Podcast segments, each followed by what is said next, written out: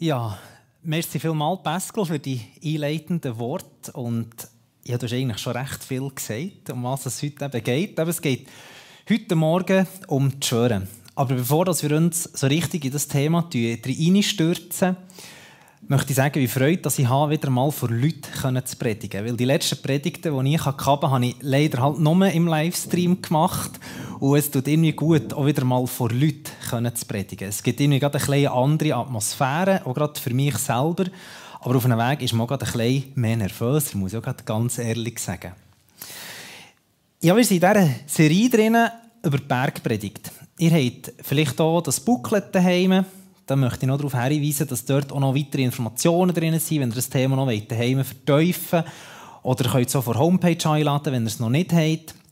Es sind ganz spannende Sachen dort drin. Heute wären wir ja eigentlich im Kinogottesdienst. Ich habe mich schon unsinnig darauf gefreut, dass ich einen meiner Lieblingsfilme heute hätte predigen können die, die mich kennen, sich schon überlegen, oh, ist das Forrest Gump, ist das Dan mitten im Leben, October Sky und so weiter. Nein, es ist keiner von all denen, aber wir werden es dann noch genug früh vernehmen. Aber es gefällt mir gleich, dass wir in dieser Serie einfach auch können, wie neu Gott begegnen Und ich bin davon überzeugt, dass wir im September, was eigentlich geplant ist, den Kindergottesdienst wirklich haben können. Und ich bin auch fest dafür im Bett, dass das da wirklich so wird sein. Weil äh, ich bin davon überzeugt, wir werden nicht immer mit dieser Maske umeinander laufen. Oder sonst, ja, gucken wir mal. genau. Ja, wir haben es vom Schwören. Und als ich mich mit diesem Thema auseinandersetze, schon wie es Pascal vorhin gesagt hat, geht es eigentlich um die Wahrheit. Es geht um das Lügen. Und bevor ich mich eigentlich in den Text hineingestürzt für den auseinanderzunehmen, ist mir vor allem ein Ereignis in See gekommen, das mich in der Jugendzeit ziemlich stark geprägt hat zu diesem Thema. Nämlich es geht um diesen Mann. Der Bill Clinton. Präsident der Vereinigten Staaten von Amerika von 1994 bis 2000. Das war so in meiner Jugendzeit so fast ein eine Heldenfigur wenn ich ganz ehrlich bin ein guter Präsident, der hat es gut gemeint mit seinem Volk, hat auch nicht gerade weiss der Gucker wie Menge Krieg angezettelt, wo manchmal so ein bisschen Mode kann sein in Amerika. Und ich war wirklich, kann ich fast ein bisschen sagen, ein bisschen Fan von dem. Nicht gerade, dass es mein Idol wäre, das sei fern von mir, aber wirklich das Gefühl gehabt, das ist eine Vorbildperson für mich. Aber dann ist es so gekommen, dass im 98, 99, also kurz bevor das seine Amtszeit wäre fertig war, auf das Mal ist ausgekommen, dass da irgendetwas im Weißen Haus nicht ganz super gelaufen ist. Nämlich ihm ist vorgeworfen worden, dass er eine Liebesbeziehung, eine sexuelle Beziehung zu einer Praktikantin hat gehabt. Und ja, halt mal, er ist ja geheiratet, er ist der Präsident von eines der mächtigsten Länder unserer Welt. Und so etwas passiert dem Mann. Das, das ist mir irgendwie nicht ganz aufgegangen. Vor allem ist es ja so weit gekommen, man wollte herausfinden, stimmt das oder stimmt das nicht, dass das, so ein Ereignis hat stattgefunden Und sie haben Untersuchungen machen, sie haben ihn vor einen Kongress gezogen, sie haben sogar ein Amtsenthebungsverfahren einleiten. Er hat vor Gericht müssen unter Eid, das was Pascal vorhin hat erwähnt, müssen schwören, dass er die Wahrheit sagt und nicht als die Wahrheit. Und hat dort gesagt, er hätte keine sexuelle Beziehung zu dieser Frau gehabt, sie sei alles in bester Ordnung. Und das hat ihm das ganze Parlament, die Regierung geglaubt und er ist hebklepp im Amt geblieben. Wunderbar. Aber Neri, was ist passiert? Im 2001, kurz bevor er sein Amt abtreten musste, hat er einen Brief veröffentlicht, wo er alles zugegeben hat, dass das stimmt, dass dann zumal ist dass das wirklich so passiert ist, wie das die Medien eigentlich geschildert haben. Und da bin ich wirklich da gehöckelt oder gestanden, ich weiß nicht mehr genau, in welcher Körperhaltung das ich war. Aber ich bin wirklich so ein bisschen, okay, also der hat effektiv gelogen, so ein mächtiger Mann, der für mich wie ein Vorbild war, und hat einfach wirklich eine faustdicke Lüge der ganzen Welt erzählt. Und die Leute haben es ihm sogar noch geglaubt. Und da ist für mich wirklich etwas ein bisschen zerbrochen. Und ich auf einmal anfange ja, wenn so einer tut, lügen, der so ein Vorbild soll sein, ja, dann tun wir ja alle noch viel schlimmer lügen als er. Und er hat einfach dann zumal seine Haut retten Er einfach unbedingt in diesem Amt bleiben und weiterhin Präsident sein. Wenn wir das so angucken und den heutigen Text in den Kontext nehmen, von diesem heutigen Sonntag, wo ja Jesus gesagt hat, dass wir nicht schwören sollen, gibt es natürlich ein riesiges Spektrum, wo wir darüber müssen miteinander angucken. Und ich probiere mich so kurz wie möglich zu halten. Vor allem, ich habe noch so einen guten Zeitdämpfer. Im Ilfi fängt die Abfahrt an. Und, ähm, ihr wollt gucken, ob es vielleicht heute wieder eine Medaille gibt für die Schweiz oder Ski-WM. Aber äh, nichtsdestotrotz, wenn es bisschen länger geht, tut mir bitte vergeben, wenn ihr vielleicht nicht gerade pünktlich vor der Abfahrt hocken. Weil heute Morgen geht es mir vor allem darum, nicht nur den Text als solchen zu beleuchten, sondern es ist eigentlich auch ein eine Reise in uns hinein. Weil es geht nicht nur um die Schwören als solches, sondern es geht doch eigentlich um das Lügen, um die Wahrheit, um die Ehrlichkeit, wie wir im Leben unterwegs sind. Und ich hoffe, dass wir heute Morgen ein bisschen noch tiefer auf die Ebene ankommen können, wo Gott für uns eigentlich parat hat. Lange Rede, kurzer Sinn. Wir gucken uns mal den Text an von heute Morgen. Ich lese euch gerade vor. In Matthäus 5, Verse 33 bis 37 steht da. Ihr habt weiter gehört, dass zu den Alten gesagt ist, du sollst keinen falschen Eid schwören und sollst dem Herrn deine Eide halten. Ich aber sage euch, dass ihr überhaupt nicht schwören sollt, weder bei dem Himmel, denn er ist Gottes Thron, noch bei der Erde, denn sie ist der Schemmel seiner Füße, noch bei Jerusalem, denn sie ist die Stadt des großen Königs. Auch sollst du nicht bei deinem Haupt schwören, denn du vermagst nicht ein einziges Haar weiß oder schwarz zu machen. Gut, heutzutage mit den Tönungsmitteln könnte man das noch ein bisschen diskutieren. Eure Rede aber sei Ja, Ja, Nein, Nein. Was darüber ist, ist vom Bösen. Gerade als ganz Klarstellung am Anfang, das, was Pascal schon gesagt hat. Es geht nicht darum, dass wir nicht schwören sollen, in dem Sinne. Ihm geht es darum, das Ganze in den richtigen Kontext zu bringen. Weil sogar Gott selber hat wichtige Verheißungen mit einem Eid abgelegt. Das hat geschworen darauf, dass er sein Wort halten uns Menschen gegenüber. Und sogar das Gesetz bei den Juden hat ja sogar vorgeschrieben, dass man gewisse Eiden muss machen muss, wenn man gewisse Sachen tut, versprechen einander. Aber dann zumal ist natürlich das Problem, dass viele Juden genau das Schwören missbraucht haben zu ihrem eigenen Vorteil. Sie haben, wie ihr es hier leset, auf alles Mögliche geschworen. Auf Jerusalem, auf den Himmel, auf, auf äh, die Erde. Alles zusammen. Aber sie haben nie auf Gott selber geschworen. Weil dann haben sie gemeint, ja, wenn ich auf das alles andere schwöre, aber nicht auf Gott, dann komme ich nicht gut davon. Weil ich weiss eigentlich, das dürfte ich nicht. Und, und deswegen ist es so spannend, dass Jesus am Schluss sagt, hey, es soll einfach ein Ja, Ja bei euch sein, ein Nein, Nein. So, als würdet ihr eigentlich immer unter Eid stehen. Und schon sind wir eigentlich bei den zehn Geboten, wo er sagt, hey, du sollst nicht lügen. In dem Zimmer, wo ich halbe stille Zeit mache am Morgen, hängt über dem Pult so ein Bild mit meinen drei Lebenskodexen oder Lebensweisheit oder so ein bisschen die Spielregeln, die ich mir mal selber ein gesetzt habe mit Gott zusammen, wie ich möchte leben. Und einer von diesen Regeln ist nämlich, sei ehrlich zu dir und zu deinen Mitmenschen. Weil die Ehrlichkeit ist schlussendlich das, was uns genau vor so einem Schlamassel bewahren, wie wir es vorhin gehört von Bill Clinton. Früher oder später kommt jede Unehrlichkeit, jede Lüge, die kommt irgendwann an den Tag. Und wenn nicht hier auf der Erde, dann spätestens dann, wenn wir vor dem Schöpfer stehen und er uns ein Buch aufmacht vom Leben und sieht, was wir alles gemacht haben. Spätestens dann kommt alles zusammen aus.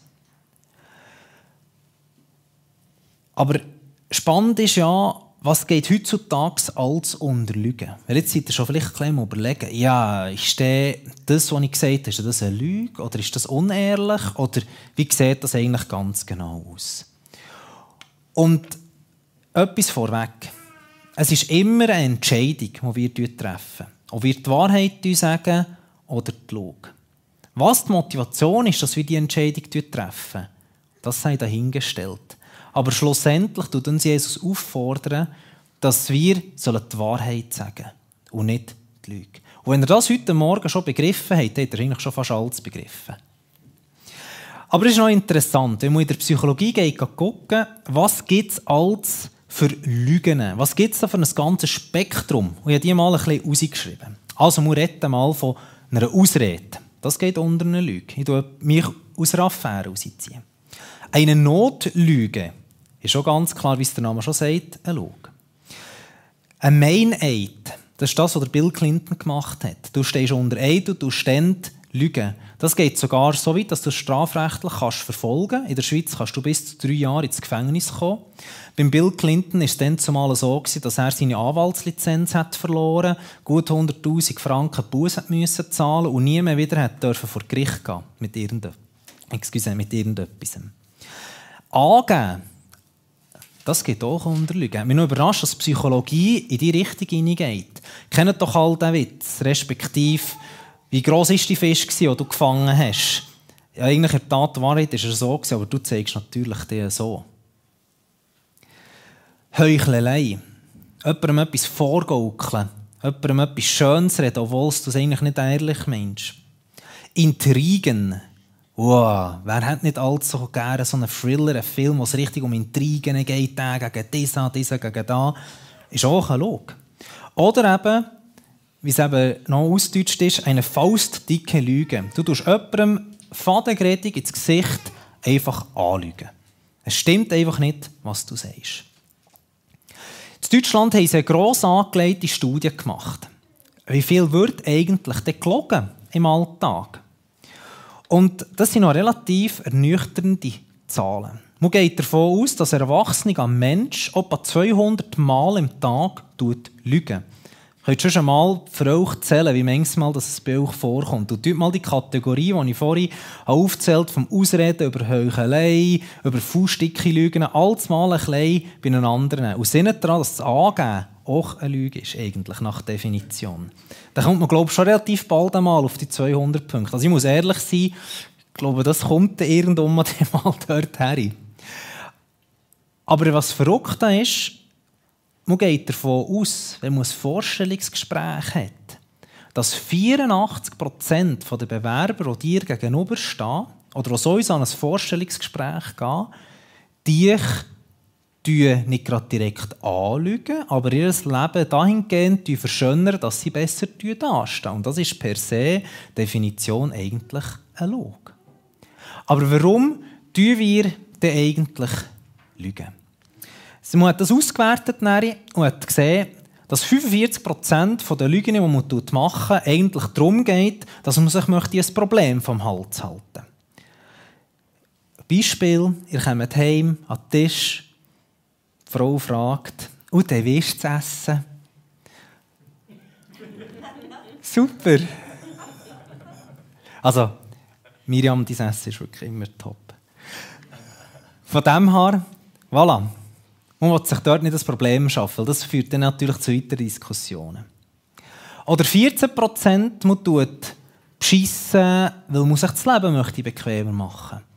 Wenn man mit den Kindern Spiele machen, so in dem Alter, wie meine Kinder im Moment sind, kommt es so manchmal vor, dass man da miterlebt, wie da auf einmal Karten irgendwann mal verschwinden und auf einmal wieder vorkommen im richtigen Moment und so. Was man bei den Kindern erlebt, ist im Erwachsenenalter nicht viel anders, ist einfach ein komplexer und hat viel mehr Konsequenzen. 8,5% geht es darum, dass man sich geliebt fühlen möchte. Wenn man zum Beispiel jemandem sagt, ja, ich denke nur an dich oder eben 6% pure Faulheit.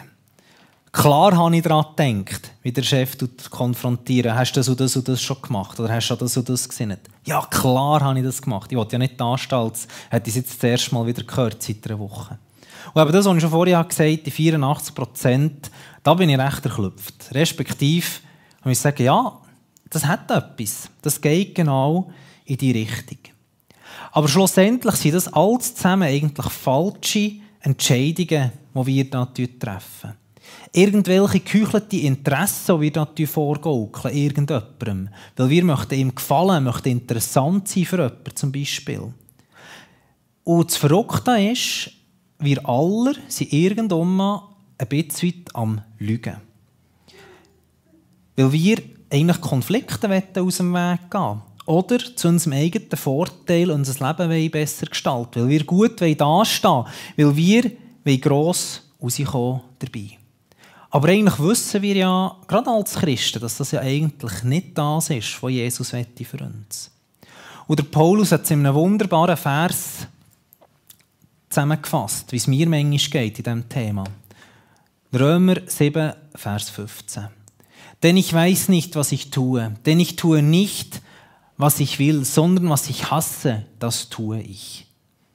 Es geht nicht unbedingt nur auf das Lügen oder um das unehrlich sein, sondern das könnt ihr für das ganze Leben nehmen. Manchmal merkt ihr, dass ihr an dem Punkt seid, wo ihr merkt, hey, eigentlich weiss ich doch, es ist, es ist eigentlich nicht richtig, was ich mache, aber gleich macht man das. Ein Riesen dran sein, das hat der Paulus sogar kennt, einer der grössten Apostel, nicht sogar der grösste Apostel, was es gegeben Sogar er hat das kennt. Und es jedes von uns, behaupte ich, kennt das. Und sonst wäre wir glauben in Jesus, wenn wir das nicht kennten. Aber das Verrückte ist ja, das ganze unehrlich sein ist eigentlich ein Ausdruck von einer Sehnsucht, die wir in unserem Herzen haben. Eine Sehnsucht, die ich gerade vorweg möchte nehmen, die Welt nie kann stillen Sondern die Sehnsucht kann nur einzig und allein Jesus stillen. Weil wir wollen schlussendlich doch gut dastehen. Wir wollen nicht dastehen als Versager. So probieren wir, gute Entscheidungen zu treffen in unserem ganzen Leben. Aber seien wir doch ehrlich, wer hat schon immer nur gute Entscheidungen getroffen in seinem Leben? Ich selber habe vor Jahren mir einen kleinen Traum erfüllen. Ich habe mir einen Volvo XC70 gänkeln. Zwar abartig viele Kilometer gehabt, recht einen alten Karren. Aber ich habe einfach Freude gehabt, dass wir so ein Auto haben dürfen haben.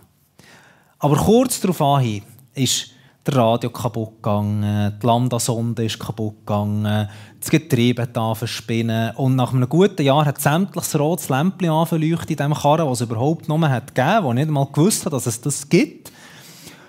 Und mich hat der Kollege gefragt, hey, aber der hat eigentlich schon einen Scheißkauf gemacht. Excuse für den Ausdruck, aber der hat es so gefragt. Dann Meinen die, sei gross genug zuzugeben, dass das ein schlechter Kauf war? Nein, ich habe gesagt, ja, weißt, ich habe das ja gewusst, dass es ein altes Auto ist und ich habe damit gerechnet, dass ich den wahrscheinlich in einem Jahr, anderthalb wieder muss fortgeben muss. Oder wir wollen probieren, ohne Schuld da zu stehen. Ja, ich war es nicht, der andere hat auch da. Wie manchmal hören wir das, wenn wir jemanden konfrontieren, dass er etwas falsch gemacht hat. Oder wir wollen eine intakte Beziehung.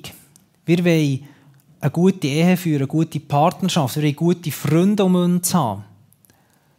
Und probieren alles dafür, dass das so ist. Darum sagen wir vielleicht auch mal jemandem, ja, ich denke nur an dich, obwohl es gar nicht wahr ist. Da muss ich jetzt vielleicht auch noch ein Geschichtchen erzählen. Als Miriam und ich in der Freundschaftszeit waren, haben wir auch bald abgemacht, weil wir nicht nebeneinander gewohnt haben, wenn wir telefonieren an den Abenden. Und das war halt manchmal der Dienstagabend. Und am Dienstagabend ist schon viel Champions League, also der Schuttwettbewerb der Club. Und dann habe ich auch bald geguckt, dass man am 8. Uhr telefonieren dass dann im Viertel vom 9. Uhr der Match anfängt. Dort äh, dort parat sein, für ein Match zu gucken und das Telefon dann beendet ist. Aber ich bin nicht immer so ehrlich gewesen und gesagt, du könntest jetzt zu einem Ende kommen, sondern man hat da zugelassen und gemacht und da. Und dann habe ich es gewusst einmal behauptet, dass ich ein Telefon so schnell abgewürgt dass dann die Miriam zu ihrer Freundin ist gegangen, noch das Tee trinken und sie ihr sagt, ah, ich will heute Abend shooten, dass du schon fertig bist mit Telefonieren. Pardon. Weil schlussendlich wollte ich, dass es mir eigentlich gut geht. Ich will, dass meine Träume erfüllt werden, gerade aus diesen Sehnsucht heraus. Und jeder ist sich selber eigentlich am nächsten. Weil ihr wisst ja die Definition von einem Egoist. Das sind all die Leute, die nicht an mich denken. Aber das Verrückte ist, wenn wir in diesen Sehnsucht uns drinnen bewegen, laufen wir aber auch Gefahr, dass wir uns auf das Mal in eine Scheinwelt hineinbegeben. Eine Scheinwelt, wo du vielleicht eigentlich gar nicht wettest, aber du wettest ein Idealbild gegen uns dartun. Du wettest den Leuten zeigen, wie gut das du bist und wettest eigentlich von deinen Fehlern, von deiner Schwachheit ablenken.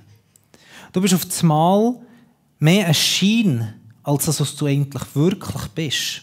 Und du suchst Ausreden ein, dass du eigentlich das Idealbild, das du von dir hast, das vielleicht sogar dir deine Eltern haben eingepflanzt kannst aufrechterhalten. Ich weiss noch, mein Sackgeld ist immer definiert worden aufgrund der Sechsen, die ich Ende Jahr mitgebracht im Zeugnis. Und das ist ein Idealbild, das mir da mitgegeben wurde. Wo du auf einmal merkst, oh, okay, ja, nur ein Sechser, gibt es nur ein fünf Lieber pro Monat. Zwei Sechser gibt es schon zwei fünf Lieber. So ist das immer weitergegangen. Und auf einmal hat man einfach immer der Beste sein, aber aus welcher Motivation heraus? Oder du willst makellos sein, ohne Fehler. Obwohl du eigentlich unvollkommen bist. Oder du hättest immer der Beste sein, der, der wirklich das Beste immer gemacht hat. Und du übertrieben durch das. Du eben sagen, ja, ich bin eine Stunde auf die Wasserruhe gesäckelt. Ja, in der Tat der Wahrheit war es eigentlich anderthalb Stunden, weil du eigentlich nicht mögen. Aber du sollst gut dastehen. Du wolltest zeigen, gerade in einem Rollfilm, Opa hat Wettkämpfe gehabt als Junge zusammen, haben wir wieder gesagt, ja, ich bin so schnell der Tue. Und manchmal hat man dort so ein paar Minuten abgezogen, dass man ein besser dasteht. Bei mir ist es so gegangen. Bei dir weiss ich, du bist immer so schnell. Aber das Verrückte ist, dadurch, dass wir uns so auf Mal auf unsere eigene Welt konzentrieren und eben immer mehr in das Verstrickte hineinkommen, von dem eine Welt um sich aufbauen mit diesen Sachen, die man da erzählt, die eigentlich nicht wahr sind, dass man auf Mal so nur, sich nur auf sich selber konzentrieren. Du musst auf Mal selbstzentriert. Du wirst auf Mal arrogant. Du hast keine Fehler mehr eingestehen. Du tust auf einmal Distanz rein zu anderen Leuten, und du merkst, dass sie dich durchschauen könnten.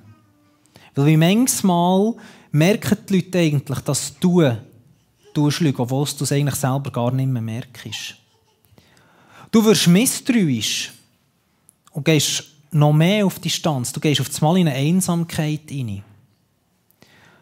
Du gehst in Isolation und das Schlimmste von dem Ganzen ist dein Herz zu dir dumm erkalten. Bei dem Ganzen. Dein Herz wird stumpf für die Menschen um dich ringsherum. Dein Herz wird kalt für dein eigenes Leben. Irgendwann. Und du blockst alles ab, was dir eigentlich würde gut tun. Aber das Schlimmste am Ganzen ist eigentlich, dass du auf einmal die Lügen, die du erzählst, oder die Unwahrheit, auf einmal vielleicht sogar selber glauben obwohl du eigentlich wüsstest von Anfang an, dass es eigentlich nicht gut ist. Und schon sind wir in einem Zirkel drin, wo dich irgendwie mehr anzieht. Es wird ein riesen Krampf, weil du hast auf einmal ein Konstrukt aufbauen, wo du eigentlich dich drinnen musst bewegen, weil die Leute sehen ja das von dir und du willst das Bild ja unbedingt aufrechterhalten. Dass du auf einmal dort so viel Energie investieren dass du auf einmal den Blick auf das Wesentliche verlieren Nämlich der Blick auf Jesus. Auf den, der wirklich sagt, hey, ich liebe dich genau so, wie du bist. Du musst mir nicht das Idealbild vorspielen, weil das nützt dich gar nicht. Weil ich sehe genau in dein Herz drin. Und irgendwann wirst du auf einmal zermürbt. Und am Schluss stehst du mit leeren Händen da. Und Jesus hat das gewusst, dass wir dort wirklich einfach Hilfe brauchen im ganzen Leben. Und hat eben gesagt, kommt her, zu mir, die ihr euch abmüht und unter eurer Last leidet. Ich werde euch Ruhe geben. Vertraut euch meiner Leitung an und lernt von mir, dass ich gehe behutsam mit euch um und sehe auf niemanden herab. Wenn ihr das tut, dann findet ihr Ruhe für euer Leben. Das Joch, das ich euch auflege, ist leicht und was ich euch, äh, von euch verlange, ist nicht schwer zu erfüllen.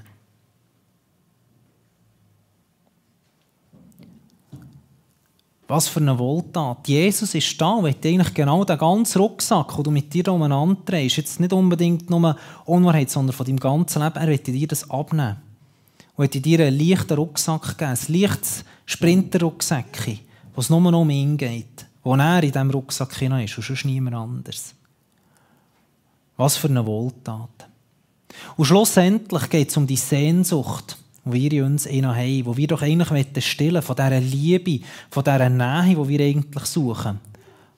Wo wir ehrlich müssen sein, schlussendlich nur jemand geben kann, nämlich Jesus.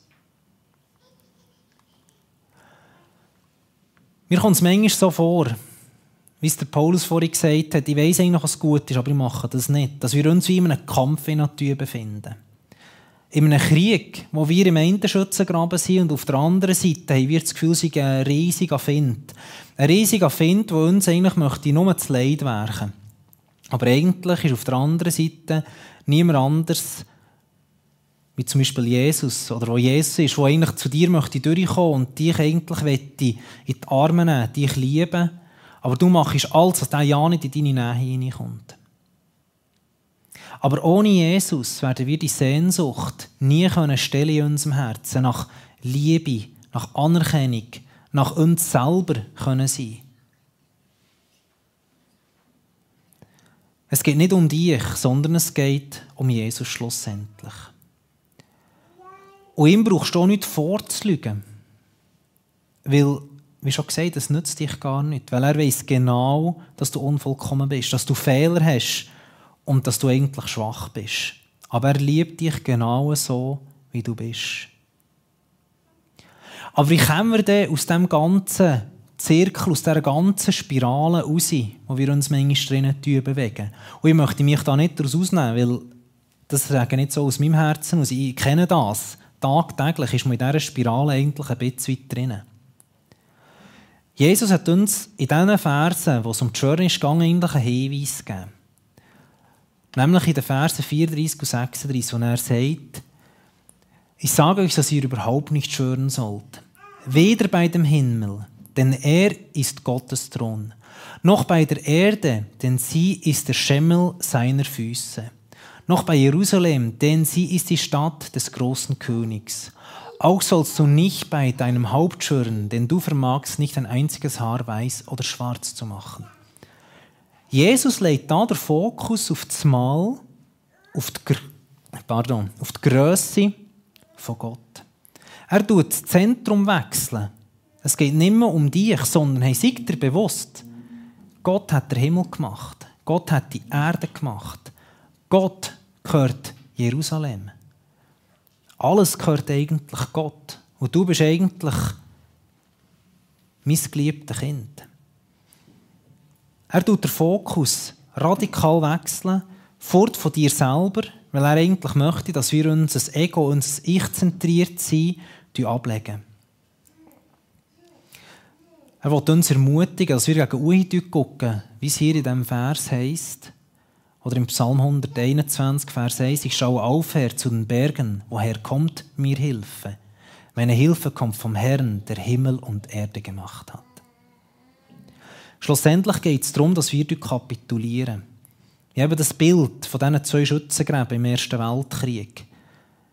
Die weiße Fahne zu hissen und Gott zu sagen, hey, ich will eigentlich das Leben nicht mehr führen, das ich bis jetzt geführt habe, sondern ich will mich ganz dir hergeben.